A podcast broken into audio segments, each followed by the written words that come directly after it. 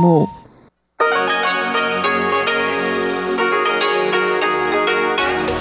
В эфире Международное радио Тайваня. Здравствуйте, дорогие радиослушатели! В эфире Международное радио Тайваня и вас из тайбэйской студии приветствует ведущая Анна Бабкова.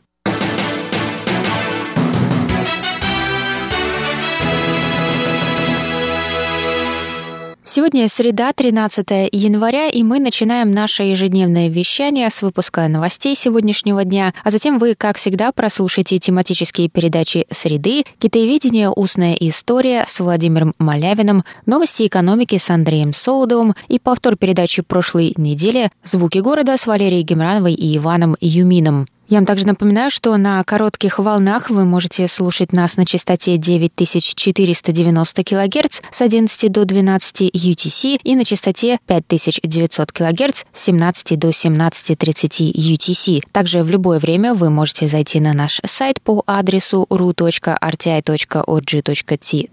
и там прочесть последние новости с Тайваня и послушать ваши любимые передачи. А если у вас есть какие-то вопросы или предложения, то вы можете связаться с русской службой по электронной почте, написав на адрес russ собака rti.org.tw. А теперь давайте к новостям.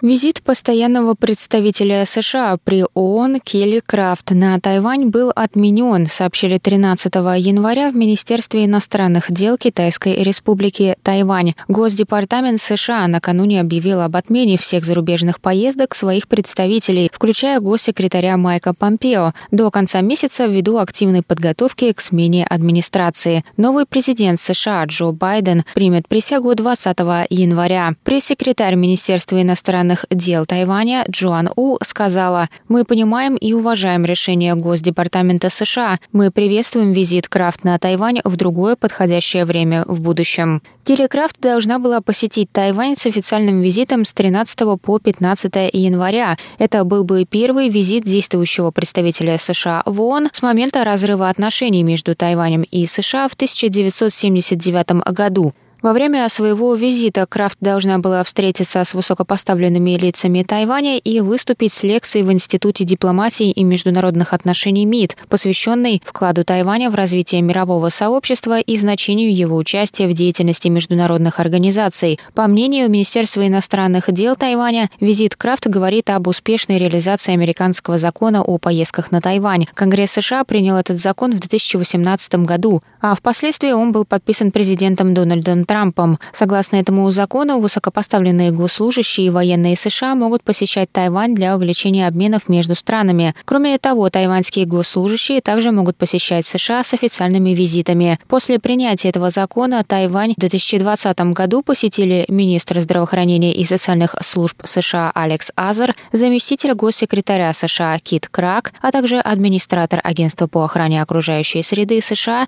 Эндрю Уиллер.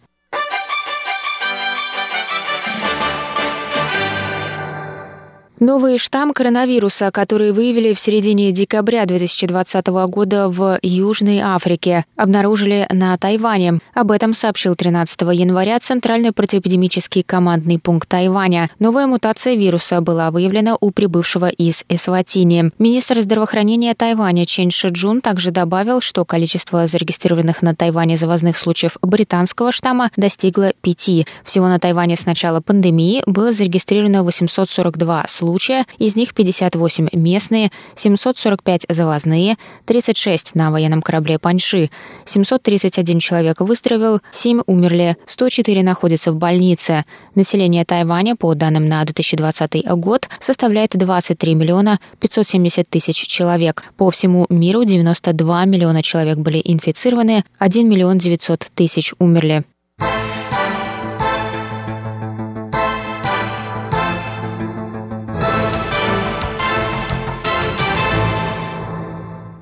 Комиссия правосудия переходного периода Китайской республики Тайвань предложила 13 января увеличить размеры компенсации семьям жертв авторитарного режима, жертвам насилия, преследований и других нарушений прав человека со стороны государства в те годы уже полагается компенсация, однако комиссия предложила увеличить ее сумму. Комиссия также предложила меры по возвращению земли тем, у кого участки были незаконно отобраны авторитарным правительством. По предварительным оценкам комиссии, общая сумма выплат достигнет 20 миллиардов новых тайваньских долларов. Это около 714 миллионов долларов США. Правосудие переходного периода – это понятие, охватывающее процессы, связанные с попытками общества преодолеть наследие крупномасштабных нарушений базовых прав человека, которые совершил конкретный политический режим. На Тайване под этим подразумеваются попытки общества преодолеть наследие репрессий и преследований политической оппозиции на Тайване в период авторитарного правления партии Гаминьдан. В 1949 году после поражения Гаминьдана на материке на Тайване было введено военное положение, которое продолжалось 38 лет и 57 дней, завершившись лишь в 1987 году. Этот период получил затем название «Белый террор». В период военного положения на Тайване обычные граждане могли стать обвиняемыми в военном суде по статьям, имеющим отношение к государственной безопасности. Точные данные по количеству жертв террора отсутствуют, однако, по мнению мнению современных тайваньских историков, от 10 до 30 тысяч человек погибло в результате политических репрессий в те годы.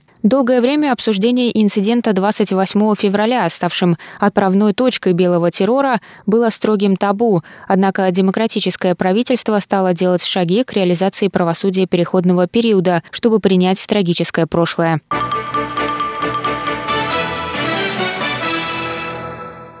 Американская компания аэрокосмических перевозок SpaceX запустит на орбиту два произведенных на Тайване спутника 21 января, рассказал 13 января министр науки и технологий Тайваня У Джень Джун. Спутник «Белка-летяга» был разработан Государственным университетом Джуншань для изучения влияния плазмы в ионосфере Земли на радиоволны, используемые для сетей 5G. Второй спутник Юйшань. Он был разработан компанией Tin Far Electronic Co. для отслеживания морских транспортных передвижений, рассказал министр. Спутники будут запущены в космос ракетой Falcon 9 с базы в штате Флорида, США 21 января. SpaceX, американская компания, производитель космической техники, была основана в 2002 году с целью сократить расходы на полеты в космос и для открытия пути колонизации Марса, гендиректор компании Илон Маск.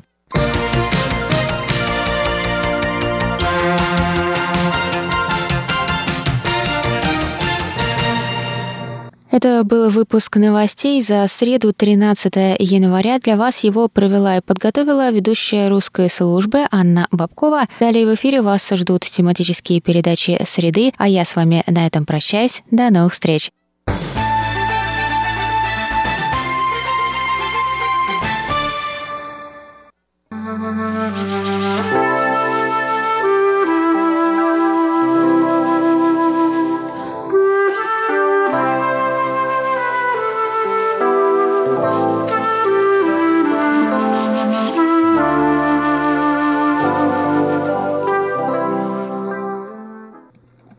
Говорит Международное радио Тайваня. Здравствуйте, дорогие радиослушатели. В эфире передача «Китаеведение. Устная история». У микрофона Владимир Малявин. Сегодня я хочу э, продолжить знакомить вас с заметками русского офицера и путешественника Гребенщикова, который в середине 80-х годах еще 19 века совершил путешествие в так называемый, как называли его тогда, Южно-Уссурийский край, и некоторое время прожил во Владивостоке. Гребенщиков мог наблюдать жизнь китайцев и отношения китайцев с русским населением и оставил, по-моему, очень интересные, проницательные и, главное, чрезвычайно актуально звучащие сегодня заметки на эту тему. Я думаю, что вот эта бездонная кладезь литературы о русско-китайских отношениях, написанной не только академическими учеными, но и просто заинтересованными лицами разных, э, так сказать, как раньше говорили, сословий и профессий, чрезвычайно важна и интересна и для нас сегодня. Она составляет тот самый исторический багаж, который нужен нам для построения разумных, осмысленных и взаимовыгодных отношений между русскими и китайцами, Россией и Китаем. Итак, записки Гребенщикова о китайцах. В прошлой передаче я уже э, заметил, что Гребенщиков очень любит критиковать так называемых русских патриотов, которые видели в китайцев, китайцах врагов, э, пятую колонну, каких-то э, совершенно чуждых России элементов, которые необходимо срочно выгнать обратно в Китай. Крепощаков как раз так не считает и находит, что без китайцев Южно-Уссурийский край вообще бы не мог бы существовать, пережил бы полный коллапс, так сказать, потому что на китайцах держалась в значительной мере экономика этого края, ну и вообще все стороны жизни, в том числе и русских. Вот что он пишет об этом. Я продолжаю знакомить вас с его записками. Местные патриоты предпочитают фактам собственной фантазии. В китайском и корейском каботаже, каботажном плавании, они видят не только пиратов, но и будущую вспомогательную флотилию, которая должна явиться на помощь китайскому или английскому флоту. Впрочем, патриотизм – вещь довольно обманчивая. Амурские патриоты издавна прославились тем, что в сущности прикрывали свой патриотизм необу... э, патриотизмом необузданную страсть ловить рыбу в мутной воде. Но истинному взгляду на китайцев в Южно-Уссурийском крае, насколько я мог заметить, мешают не одни патриоты. Патриоты сами по себе не могли бы еще создать лжи, если бы им не содействовали доктринеры – которые смотрят на все через раз надетые очки. Составился взгляд, что китайцы лукавы, плутоваты, малодушны и консервативны.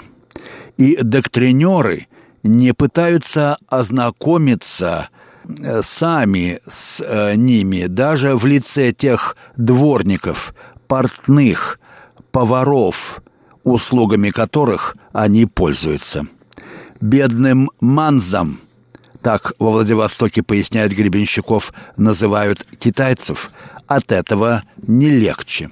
В силу того, что китаец раз навсегда признан вредным элементом, его волокут за косу в полицию, гонят из его фанзы, высылают на родину, применяют к нему отмененные для всех телесные наказания.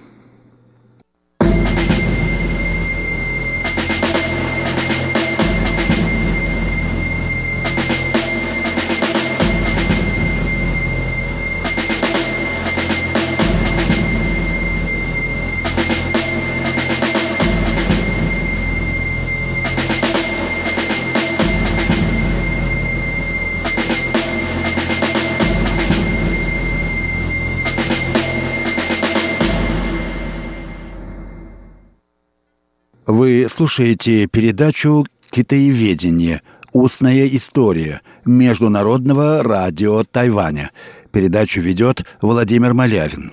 В этой передаче я знакомлю вас с путевыми заметками офицера и путешественника Гребенщикова который посетил э, в Южно-Уссурийский край и Владивосток еще в середине 80-х годов 19 столетия. Гребенщиков оставил очень яркие, живые и, главное, проницательные и чрезвычайно актуальные и сегодня заметки о быте и характере китайцев.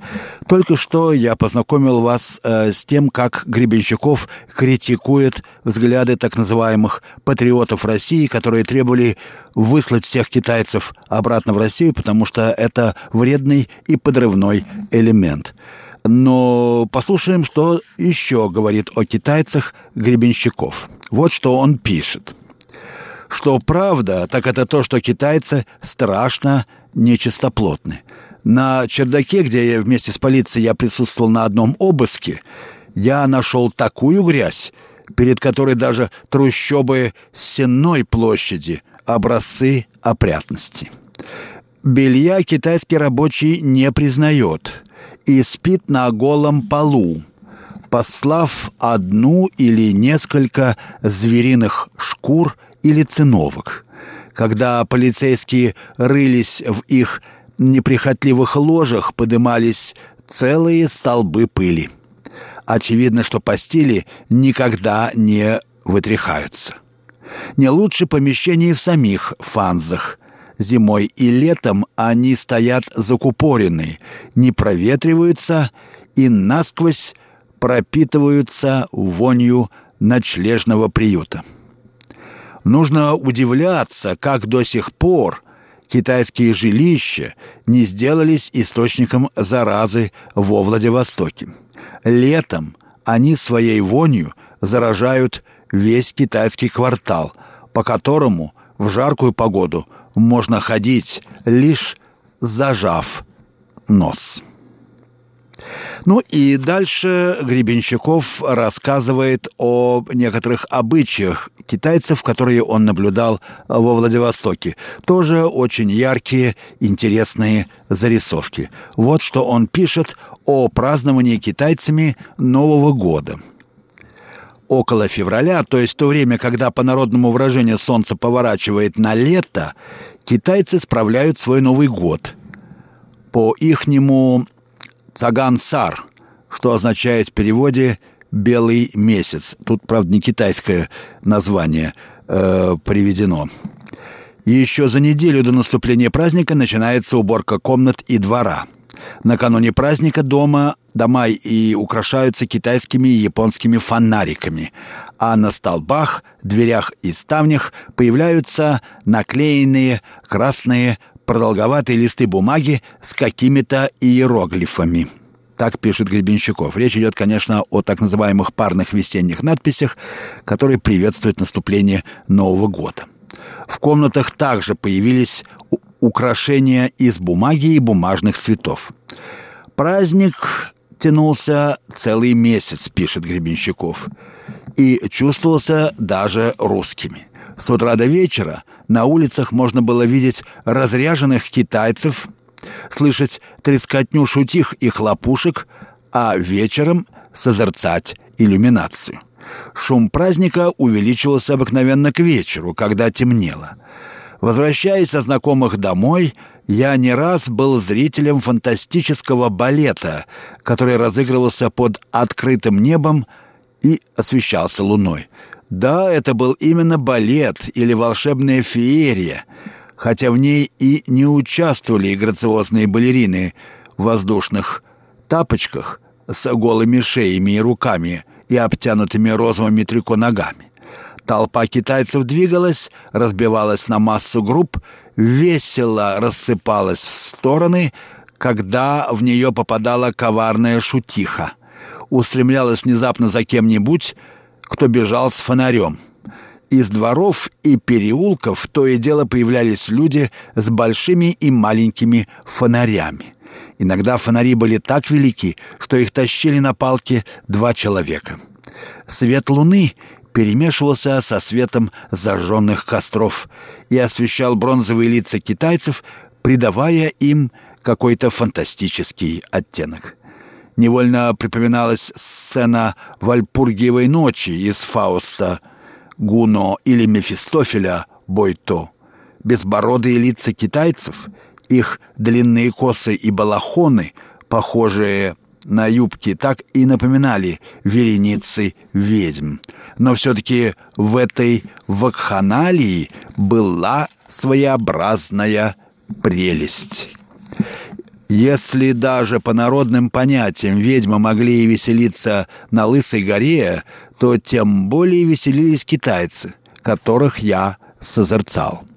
Их веселые их веселье так чувствовалось, так невольно охватывало меня в качестве зрителя, что не раз у меня являлась дикая фантазия устремиться в шумную толпу и начать вместе с ней бегать и прыгать, несмотря на мое высокое звание цивилизатора. Во Владивостоке я мог наблюдать разницу между русским и китайским народным способом веселиться, продолжает Гребенщиков. Нигде я не видал ни валяющихся пьяных, ни разбитых и окровавленных физиономий, ни драк, без которых не обходится ни один русский праздник – И китаец пьет свое сули, но как-то она не возбуждает в нем буйственных наклонностей, присущих многим, даже интеллигентным русским людям.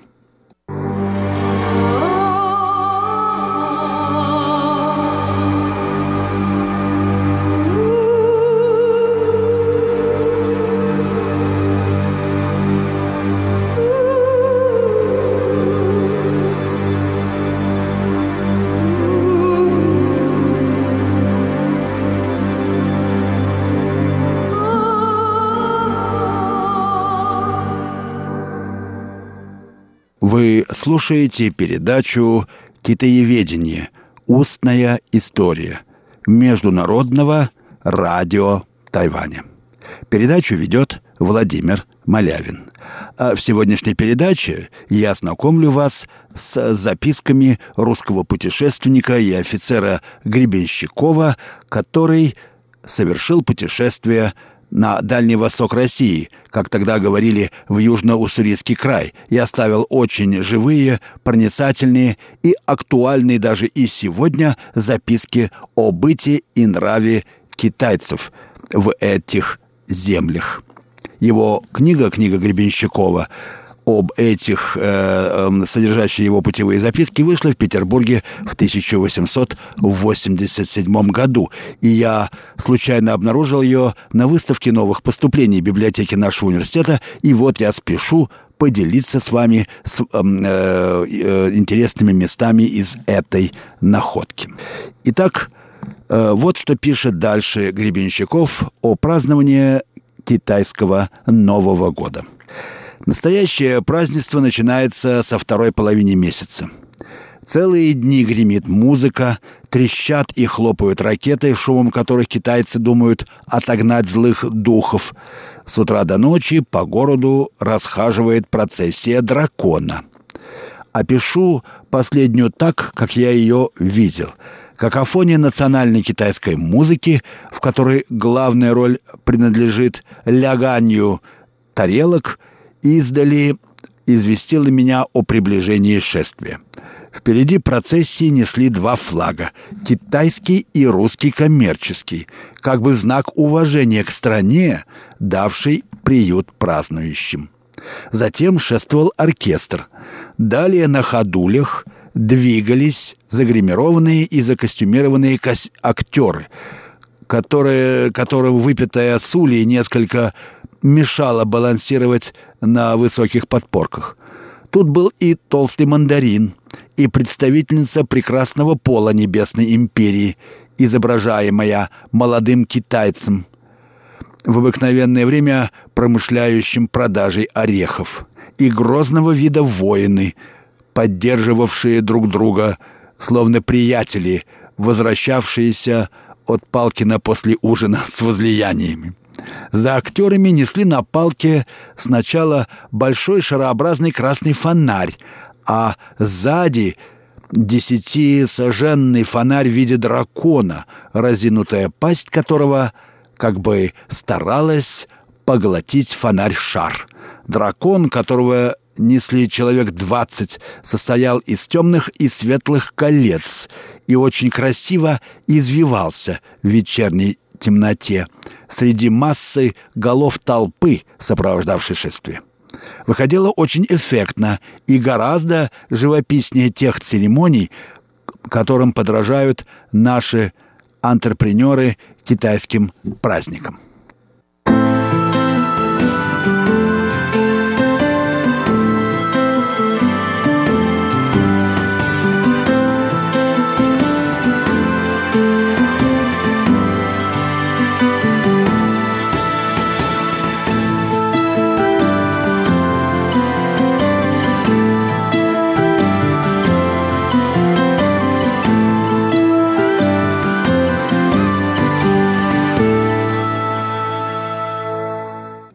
Вы слушаете Международное радио Тайваня, передачу «Китаеведение.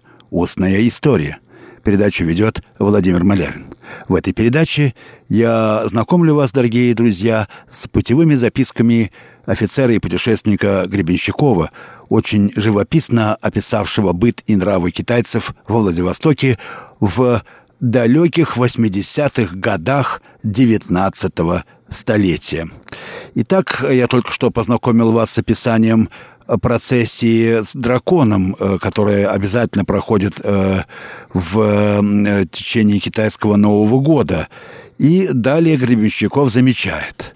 Мне не раз приходилось слышать от некоторых в Владивостоке, что следовало бы запретить процессию дракона, потому что она имеет характер антирусской демонстрации.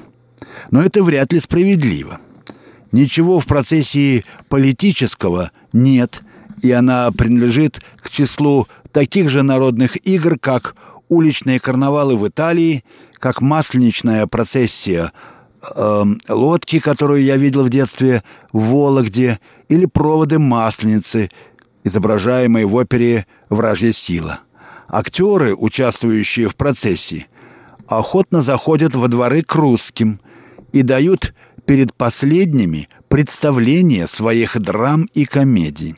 Запретить это народное увеселение, никакого вреда не приносящее, было бы и бесцельно, и жестоко по отношению к китайцам, без которых пока Владивосток обойтись не может. Говорят даже о городском благоустройстве и порядке, но вряд ли китайский дракон – мешает последнему более, чем толпы пьяных матросов, от которых по праздникам буквально нет прохода даже офицерам, уж не говоря о штатских и дамах. Но уж такова теперь мода на Амуре. Во всем и везде видеть какие-то китайские происки. Вот так оценивает э, Гребенщиков положение китайцев во Владивостоке. Как видим, он описывает это с большой симпатией. И несколько раз он возвращается к этой теме в своих записках и неизменно Э, защищает китайцев от нападок русских, патриотов, как он пишет, или псевдопатриотов, которые видели в китайцах врагов и подрывной элемент, который только э, спят и видят, как бы э, уст, вернуть, установить в Владивостоке э, китайскую власть и вернуть, э, пере, сделать эту территорию вновь китайской. Ну вот э, такие заметки, в общем, не китаеведа, но крайне интересные и живые, которые, я думаю, будут интересны и для нас сегодня. Они звучат очень и очень актуально, в этом вы можете легко убедиться. Вы слушали передачу «Китаеведение. Устная история». Ее подготовил Владимир Малявин. Всего вам доброго, дорогие друзья. До следующей встречи в эфире.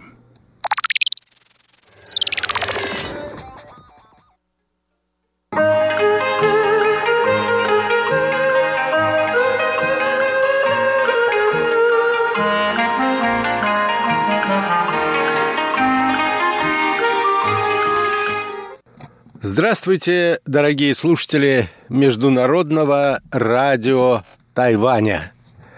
В эфире еженедельная передача из рубрики «Новости экономики».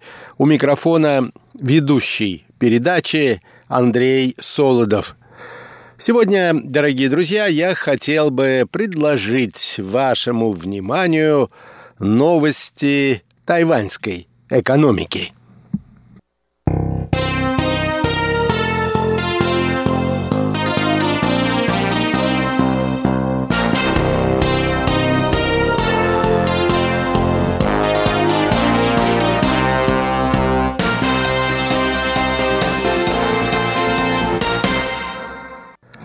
Согласно прогнозу правительственного комитета национального развития Тайваня, валовый внутренний продукт, сокращенно ВВП Тайваня, в 2021 году увеличится на величину в диапазоне между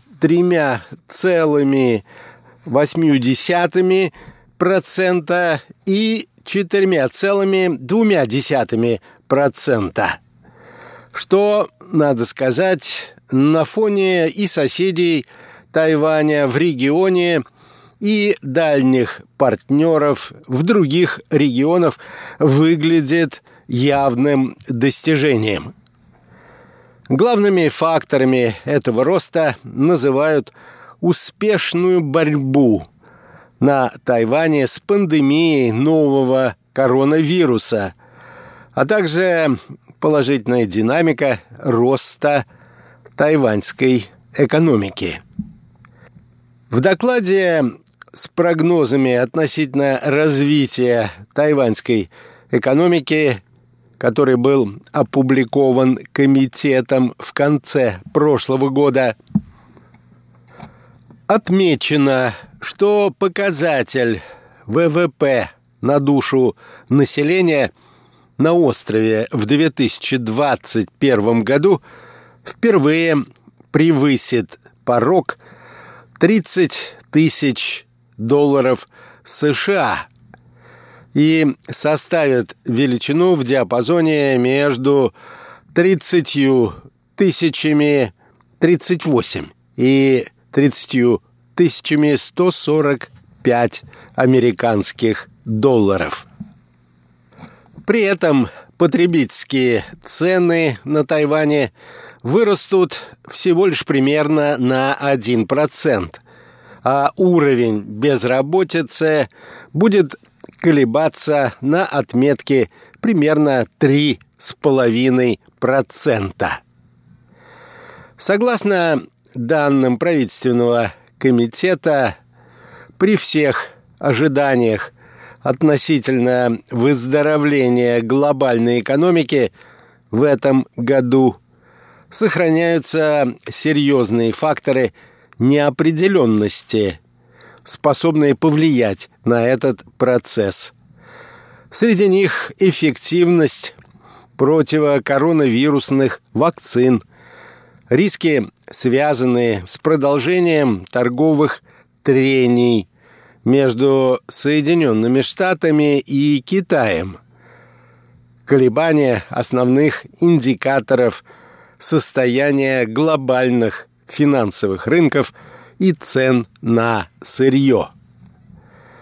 Опираясь на успехи в борьбе с пандемией, правительство продолжает всемерно содействовать повышению глобальной конкурентоспособности тайваньской экономики путем ускоренного осуществления ее цифровой трансформации, формирования цепочек поставок для новых, стремительно развивающихся отраслей экономики и стимулирования инвестиционной деятельности, подчеркивается в докладе правительственного комитета.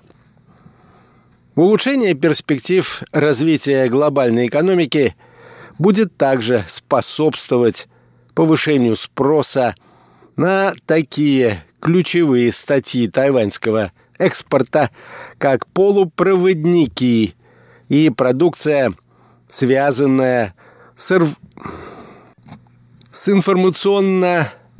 информационно-коммуникационными технологиями. По мере уменьшения влияния на Тайвань фактора нового коронавируса и повышения доверия потребителей будет возрастать частное потребление. Его прирост в 2021 году – должен составить чуть более 4%. Ссылаясь на мнение глобальных аналитических центров, комитет сделал прогноз, согласно которому мировая экономика начнет переживать бурный рост во второй половине наступившего года, если программы вакцинации окажутся успешными.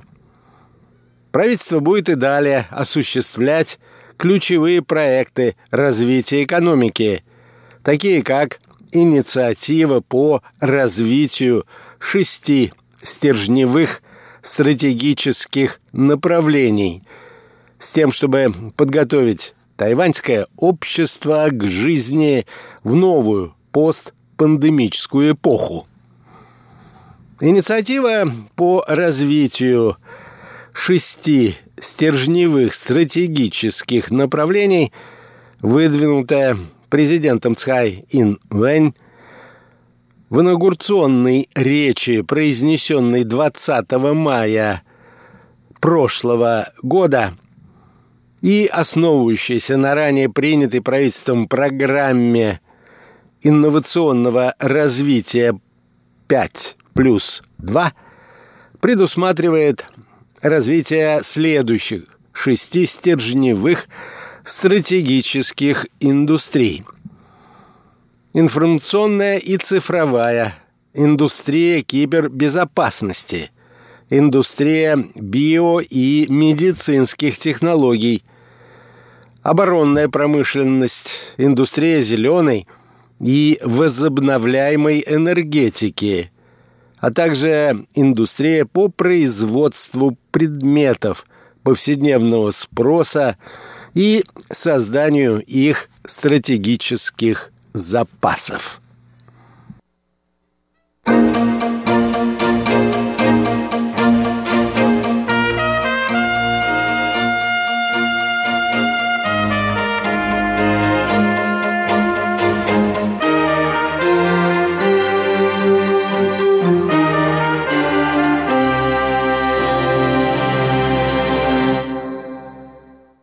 А вот еще одна новость. Согласно материалам новейшего доклада, рекомендации относительно возможностей извлечения прибыли, который был подготовлен Институтом оценки риска бизнес-среды, сокращенно БЕРИ, базирующимся в США, Тайвань сохранил третье место в глобальном списке – из 50 стран и территорий с наиболее благоприятным инвестиционным климатом.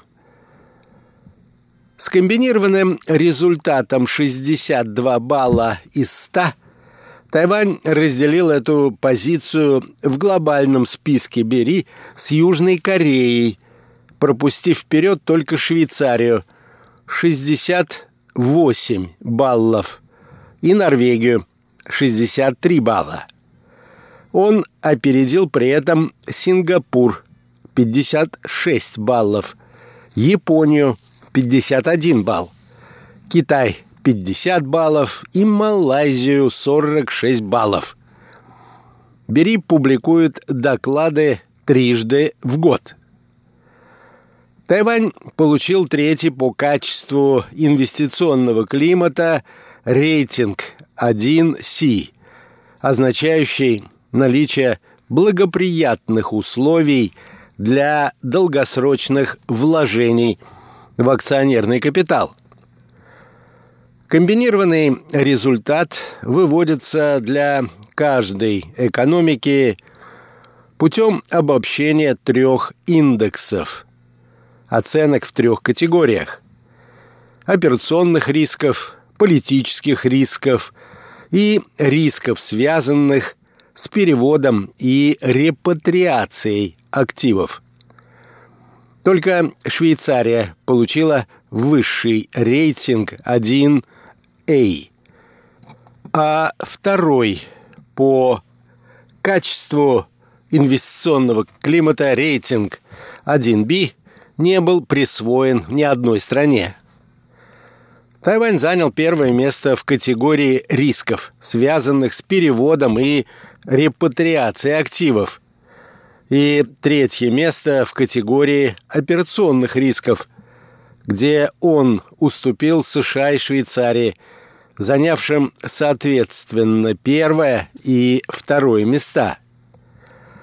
Среди 15 субиндексов, характеризующих уровень операционных рисков, Тайвань занял первое место по субиндексу долгосрочных займов венчурного капитала Второе место по субиндексам издержек на оплату труда, производительности и профессиональных услуг. И третье место по субиндексам обмена валюты и коммуникаций. Тайвань продолжает занимать лидирующее положение в глобальном зачете в категории рисков, связанных с переводом и репатриацией активов.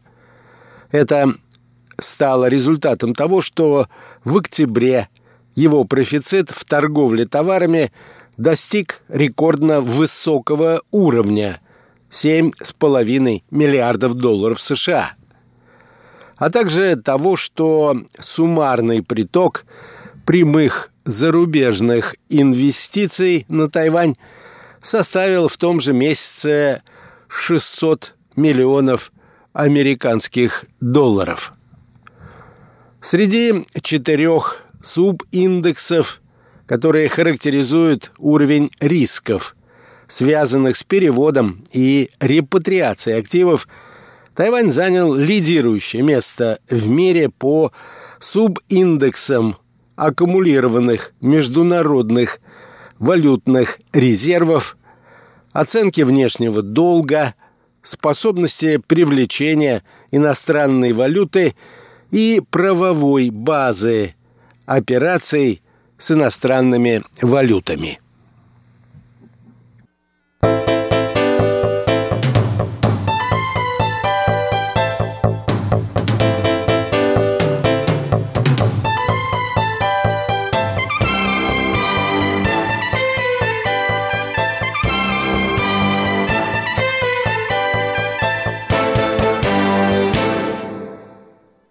Ну и последняя на сегодня, так сказать, региональная новость. Председатель исполнительного юаня Тайваня господин Су Джинчхан возглавил 29 декабря в специальном муниципалитете Гаусюн на юге Тайваня официальную церемонию начала сооружения – нового контейнерного терминала в Гаусюнском порту. Строительство этого седьмого по счету контейнерного терминала в крупнейшем морском порту Тайваня демонстрирует решимость правительства всемерно содействовать повышению конкурентоспособности этого южного города-порта. За последние 15 лет общий объем капиталовложений государственного и частного секторов в развитии порта превысил 5 миллиардов долларов США. И Гаусюн стал крупнейшим по перевозкам портом Тайваня. На этом, дорогие друзья, позвольте мне завершить нашу сегодняшнюю передачу – Сегодня мы говорили об успехах экономического развития Тайваня. Всего доброго!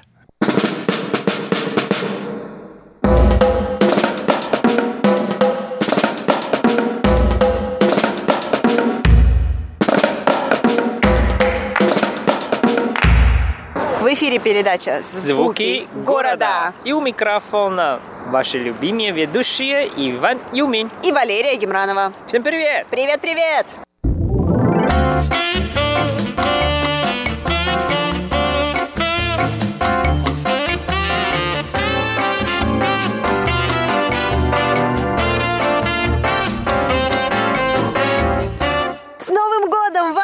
Новым годом, Лера!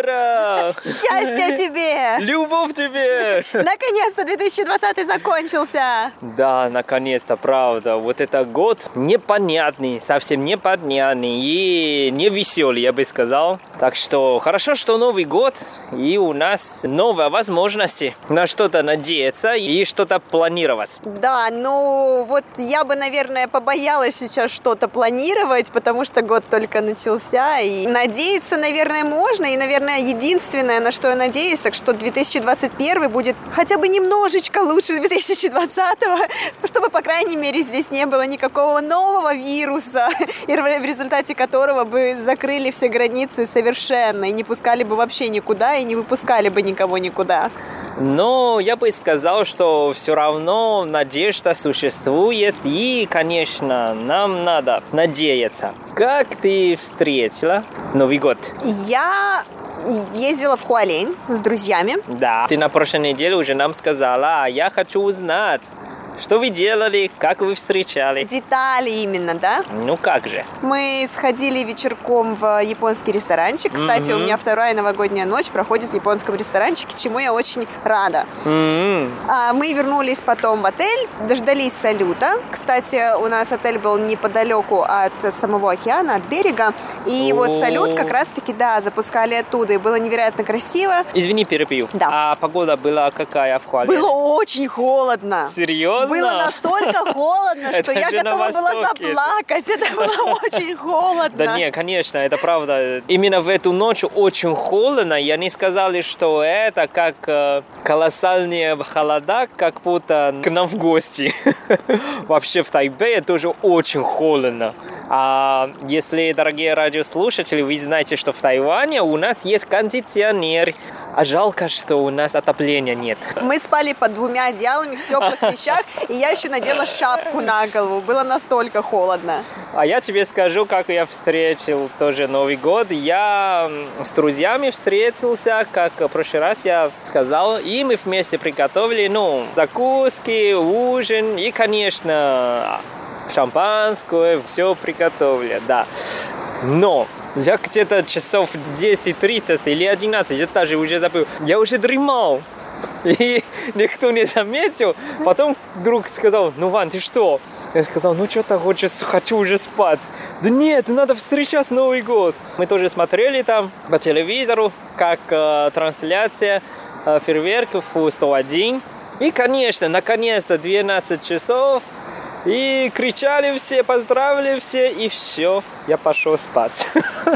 Ну да, если бы я жила в России, я бы, наверное, сидела действительно допоздна бы и вот не спала, смотрела бы какие-то развлекательные шоу, общалась бы с э, членами моей семьи, но на Тайване нет вот этого ощущения, потому что в России Нового года ждут как какого-то невероятного праздника, вот как манну небесную, мне кажется, потому что за 31 декабря наступает вот эти 10 дней выходных, и поэтому люди с нетерпением ожидают этого дня, и, соответственно, 31 декабря является таким рубежом, когда можно выдохнуть наконец-то, выпить, поесть, расслабиться, не думать о работе, вообще забыть на последующие 10 дней. На Тайване же этого нет, потому что на Тайване мы отдыхаем всего-навсего один день, это 1 января. Угу, в этом да. году нам повезло, потому что 1 января выпало на пятницу, поэтому угу. в субботу-воскресенье мы тоже отдыхали. Да. Но в понедельник люди уже начинают работать, и поэтому и ощущения здесь нет такого, и культуры нет такой встречи. Ну да, потому что, скорее всего, для тайванцев или вообще для азиатов, да, главные праздники Нового года это именно по лунному календарю. Да, это вот как китайский Новый год для вас, так то же угу. самое Новый год для нас. Хорошо, мы уже рассказали, как мы встречали Новый год. Тогда скажи мне, пожалуйста, что ты делала первый день? Нового года, этого года. А в первый день этого года мы отправились на такую автопрогулку по побережью Хуаляня, по, по восточному побережью, насколько ты знаешь и насколько могут уже знать наши радиослушатели, восточное побережье Тайваня, конечно, безумно красивое. Угу. И э, день, кстати, выдался не дождливым, он было, было пасмурно, но не было дождя. И равно было холодно. уже теплее, было А-а-а. немножечко теплее, чем 31-го, но это было ощутимо теплее. У тебя как прошло 1 января? Ну, если сравниваться с тобой, у меня вообще не подня ни день этого года, первый день. Ты весь день спал? Я бы ходил, представляешь, я бы ходил. Но где-то часов 8 я уже проснулся. И потом уже видел там сообщения на телефоне. Неожиданно дела и срочные дела. А мне придется решать. И все. С 9 часов утром я как э, белка в колесе крутился целый день. Как встретишь первый день Нового года, так ты и проведешь весь год. Ну вот это, я, я очень... бы, я бы сказал, что это беда. Если первый день у меня уже, уже стал такой занятой, у меня еще 365 дней. Готовься к тому, что год будет продуктивным. Решил же проблему? Ну, решил, ну, все равно. Ну, год будет продуктивный год. Ванюш, а какой у тебя самый, самый, самый, самый запоминающийся Новый год? То есть, конечно, бывший, да, Новый год. Да, конечно. Самый незабываемый, я бы сказал, что в моей жизни до сих пор. Да? Все друзья из э, команды Виват, это наша команда по гребле на лодка Драгона. Один из них это Исландец. И уехал домой в Исландию. И почему-то мы решили, то есть где-то плюс меня, где-то 3-4, да, 4 человека. Мы сказали, что ну ладно, если он уехал, давай мы к ним в гости в Исландию и встречать Новый год. Это было в 13-14 году. Поэтому мы из разных стран поехали туда. Я из Тайваня, а кто-то из Англии, кто-то из Японии. И все. Мы прилетели в столицу Рейкьявик где-то часов э, 15, мне кажется. Он жил на севере. Второй город называется Акурери. И из столицы туда на машине где-то 6 часов. И вот, мы все встретились на, в аэропорту и взяли машину, все, поехали. Да. И мы при, приехали в его город Акурели, это уже где-то часов 10.30 или 11. И мы вместе встречали Новый год именно на улице, точнее на горе. Холодно, снег, но фейерверк. Очень незабываемый. И потом мы путешествовали почти 10 дней там в Исландии. Вот так вот. Замечательно. Как здорово. А как у тебя самый незабываемый Новый год? У меня самый незабываемый Новый год, наверное, можно назвать таковым прошлый Новый год, потому что мы М. как раз-таки, да, накануне Нового года мы отправились в Японию. Первые два дня мы были в Токио. Было очень хорошо, было очень красиво, очень душевно, я бы сказала, потому что Токио в праздничные дни просто опустевает. То есть там нет ни машин, ни людей. А как бы Токио это огромный мегаполис. И Мгм, вот там настолько стало пусто, что не было ни единой души на улице. Это как э, никого нет на, в Москве. Да, да, то есть, но это действительно очень тяжело представить. Вот я тоже этого не знала, пока вот действительно не увидела своими глазами. После этого мы отправились на автобусе вот в сторону Фудзиямы, в сторону горы М. Фудзи. И там мы как раз-таки проводили 2019 и встретили 2020, при том всем, что 20 мы поехали встречать на велосипедах. Вау. Мы проснулись рано утром, сели на велосипеды и поехали, чтобы увидеть рассвет на фоне горы. Вау, это было действительно очень красиво, да. но это было очень холодно, но красиво. Ванюш, вопрос тебе такой. Ты как тайванец, который здесь родился, жил и живешь, и продолжаешь жить, и будешь дальше жить. Скажи, пожалуйста, вот у тайваньцев какие привычки на Новый год? Как вы зачастую встречаете Новый год? Ну, я могу говорить, что я тайбеец, а, поэтому я могу говорить тол- только своим опытом. Остальные я, правда, не знаю. Но, скорее всего, тайбейцы, мне кажется, первые, это либо на концерте. У нас всегда есть вот это новогодний концерт, а, который перед мэрией, например, в Тайбэе 101 или где угодно. И приглашаю, конечно, поп-артистов и так далее, да. Когда я учился в школе и в университете, я тоже, сход- то- тоже ходил с друзьями, там кричали, пели, о, потом просто беда, потому что толпа, все в метро. А последние годы я только дома. Ну, почему нет? Дома смотрю телевизор, там о, еще лучше. Красиво, да, 101 с серверками. Честно говоря, я не знаю остальные. Но я знаю, что моя подруга, она из Пунхуа. Это остров рядом с э, Тайванем. А я спросил, а у вас есть какие-то фестивали или мероприятия для Нового года? И она сказала, ну, в принципе, нет. Все просто дома и вместе смотрели телевизор, как 101 с с фейерверком. Да, кстати, очень многие тайваньцы, вот я тоже с кем не разговаривала, кто-то работал в этот день. То есть Да, вот, да. ну, здесь действительно нет этой атмосферы, когда все ждут вот этой заветной минуты, чтобы поднять бокалы и поздравить друг друга с Новым годом. У меня есть даже несколько знакомых, которые совершенно вообще ничего не делают. То есть они, это для них был обычный день рабочий, учебный. И все, они пошли спать после работы, после учебы вечером и даже не стали дожидаться салюта, ничего, просто пошли спать.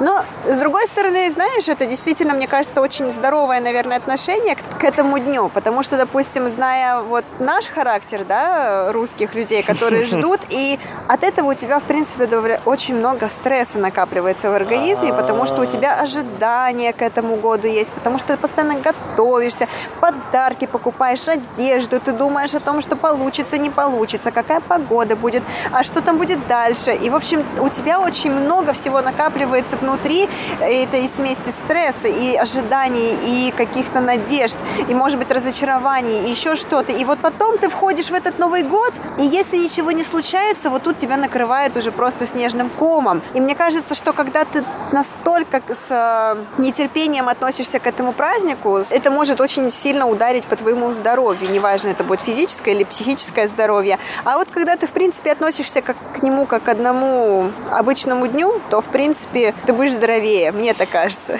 Ну, Лера, мы же одинаковые. У нас просто чуть позже. Ты забыла совсем?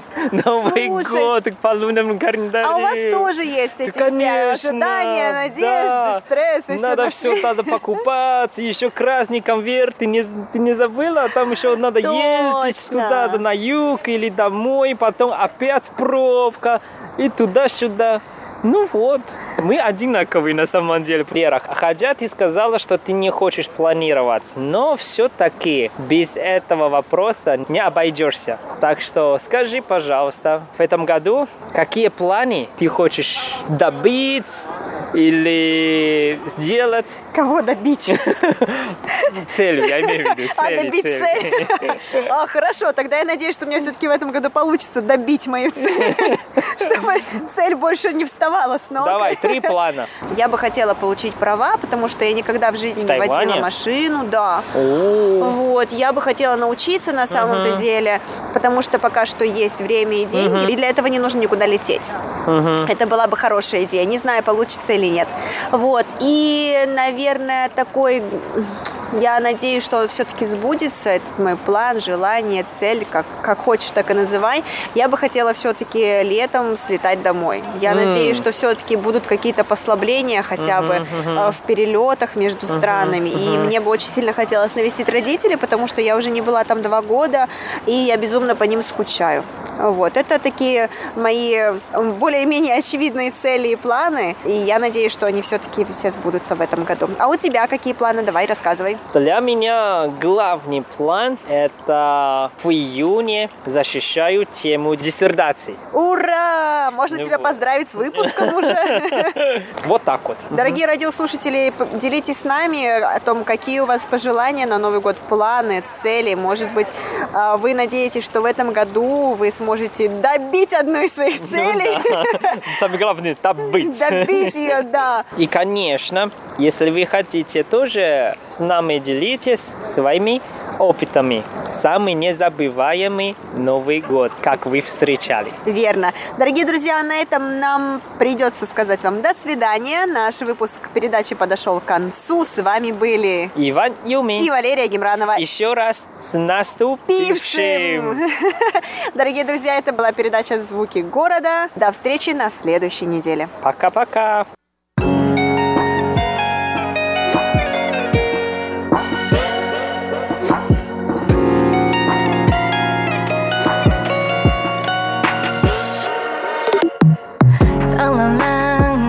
阻挡，可想念停也停不了，山中干嘛？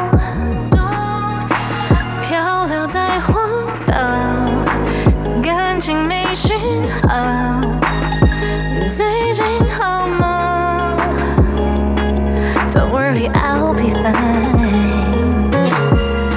别担心，我无法入睡。别担心，我无法适应寂寞。